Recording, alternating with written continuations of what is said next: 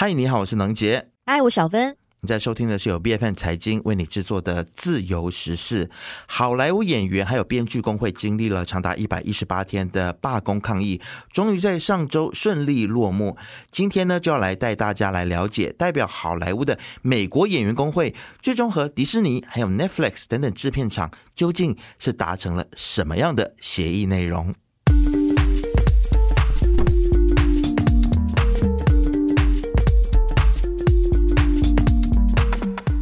过去好几个礼拜以来呢，罢工的这些演员还有制片方们哦，几乎每一天都在举行这个谈判会议，包含了这个迪士尼、Netflix、华纳、环球在内的执行长们都现身来参与谈判。而上个礼拜呢，好莱坞演员工会终于在洛杉矶的总部透过视讯会议举行一个全国的理事会哦，最终呢就以百分之八十六比百分之十四的投票结果通过了和制片方、电影公司达成的一项。临时协议结束了将近四个月的罢工抗议和谈判。那这场罢工行动呢，已经造成美国的娱乐产业整个陷入了大瘫痪哦。相信大家都很有感，因为好几百部大家都很喜欢、很期待的这个热门影集还有电影都被迫延迟上架，连我们爱看的这些脱口秀节目啊，也是全面停摆哦，造成了整个行业几十亿美元的经济损失。那这次呢，美国演员工会和迪士尼还有 Netflix 等这些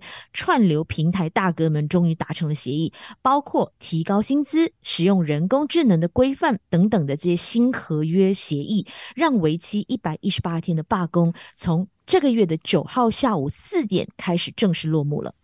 嗯，看起来是这个劳工阶级们的一次的成功啊。那现任的美国演员工会暨美国广播电视演员工会联合主席，其实他也是知名的演员啦，也就是法兰德瑞雪。他呢，其实就非常自豪的说：“哎，他们终于做到了，他们团结了世界上最大的娱乐产业工会，达成超过十亿美元的交易，取得空前的进展。那么在这项的这个历史性的三年的协议当中呢，也为十六万名的工会成员呢，争取到了总值十亿美元的福利以及调薪，包括了调高薪资水准、增设串流平台奖金等等哦。”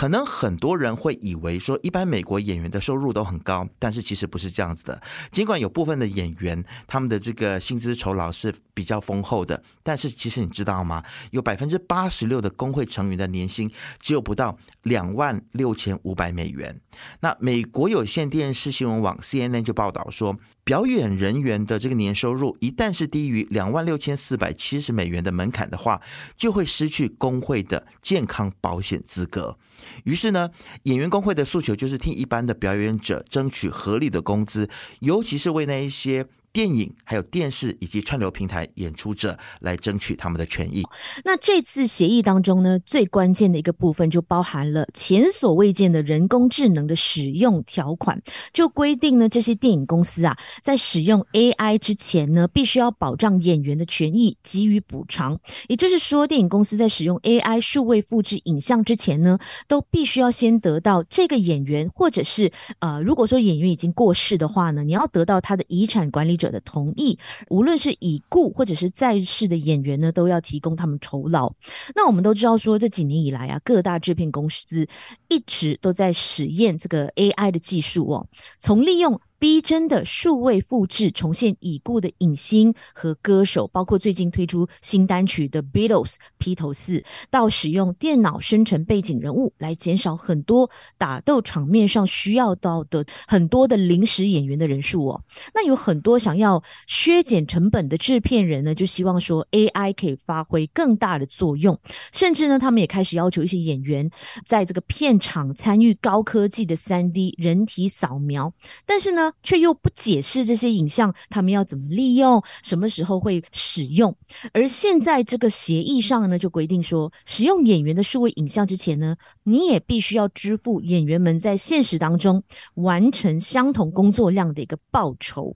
那这位谈判代表呢，克莱布崔。爱尔兰，他就在记者会上说，这份协议能够让整个影视产业继续前进，并且没有封杀掉这个 AI 的技术哦。但是呢，它能够确保表演者都有受到保护，他们得到的公平报酬和就业的这个权利。同样受到了保护，真的是相当不错啊。那其实我们看到说，这个美国的这个基层演员在罢工期间呢，他们就经常提到，包括了像是通货膨胀之下呢，大家的生活是比较困难的。于是，在这个协议当中呢，也为工会成员争取到了今年百分之七的加薪。那明年七月份呢，再增加百分之四，所以加起来，意思也就是说，一年之内他们的加薪幅度是高达百分之十一点二八的。那么到了二零二五年呢，还有另外一波的百分之三点五的加薪。那工会就说呢，用这样子的加薪幅度，已经打破了业界惯例。因为在串流平台的时代呢，资方是掌握了订阅收入，又把影片观看当作是商业机密啊，只在节目重播的时候呢，他们去支付最低额的所谓的剩余报酬。那么其实这样子的做法呢，就严重损害了演员的收入。虽然整个环境的商业模式呢，已经产生了蛮大的变化，但是其实演员的酬劳分配与公开透明度呢，诶，很像是没有跟上的。所以在这个协议当中才。加入了一项新的所谓的串流媒体收入分红。那么在这个新的协议当中呢，他就要求 Netflix 或者是其他串流平台，透过每一年四千万美元的基金。支付演员串流平台奖金。那过去的影视作品在传统媒体上播放，演员可以领到分红。那么现在作品如果放上串流平台之后呢？那这笔基金再支付演员额外的观看奖金。那在这项重大的宣布发布了之后呢？所有的演员还有幕后工作人员都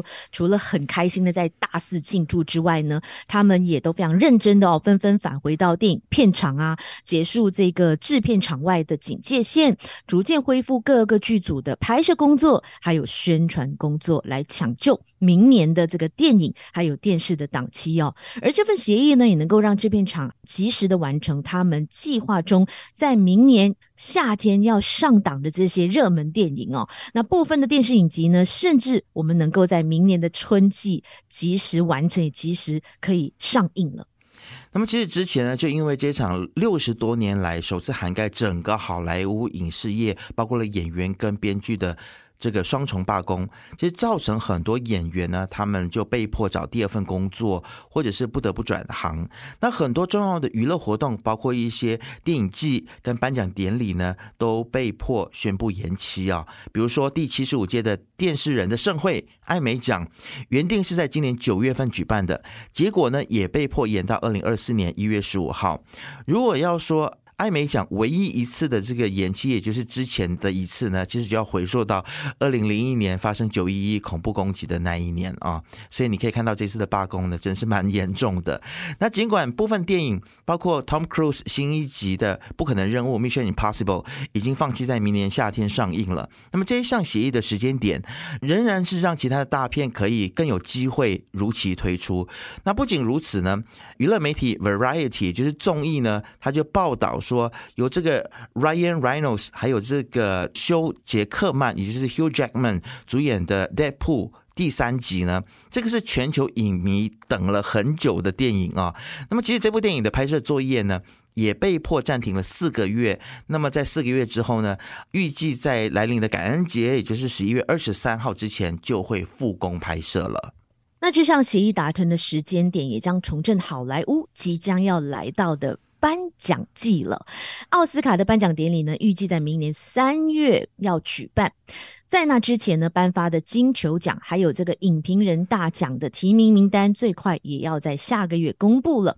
无论如何，这次的罢工抗议所取得的这空前的胜利哦，相信也是全球影迷都非常乐见，而且也很期待的，也给我们打了一支只要不放弃。就能够战胜逆境的强心针，但我们也不要忘记哦，AI 技术的进展它是不会走回头路的，技术只会越来越精进。不只是影视业如此哦，现在在音乐圈也是发生在我们眼前。我们不是有听到吗？最近的这个 AI 技术呢，把已故的 John Lennon 的这个声音还原，而且还推出了全新单曲，让披头士最后一次合体。那先不管，我们先不讨论这首。歌这个作品的原创性有多高，但是呢，这个例子就可以让我们各个的传统行业更需要用来这个引以为戒哦，未雨绸缪，更加强精进自己的能力。要想一下，怎么样用现代的这些科技 AI 在我们的工作上做互补，为自己增值，就不怕被科技淘汰在后头。